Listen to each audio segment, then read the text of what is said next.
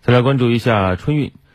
以往每年春运呢，大家都非常习惯了，是上亿人口的大迁徙啊，堪称世界奇观。那今年呢，出于疫情防控需要倡导就地过年，很多很多朋友也确实积极响应，没有回家。那么刚刚过去这个春节，铁路、航空、公路客运，那是不是像大家想象的非常的寂寞呢？来看一下数据，根据交通运输部统计的数据显示，今年春节假期的前六天，也就是除夕到正月初五，全国铁路、水路、公路、民航一共发送旅客七千七百二十四点三万人次，这个数字比二零一九年同期下降百分之七十六点四，比二零二零年同期下降百分之四十三点一。详细情况，我们来听央视记者的报道。春节前六天，铁路累计发送旅客一千七百四十七点一万人次，比二零一九年同期下降百分之六十三点四，比二零二零年同期下降百分之十四点三。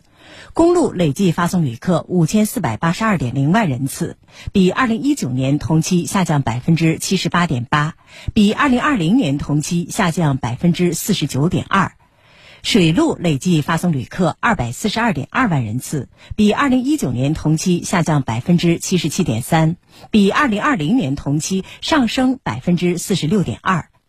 民航累计发送旅客二百五十三万人次，比二零一九年同期下降百分之七十六点二，比二零二零年同期下降百分之五十六点九。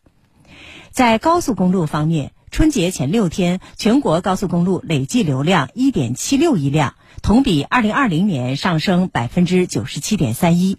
同比二零一九年下降百分之二十二点四零。其中，客车流量一点七亿辆，同比二零二零年上升百分之九十八点五零，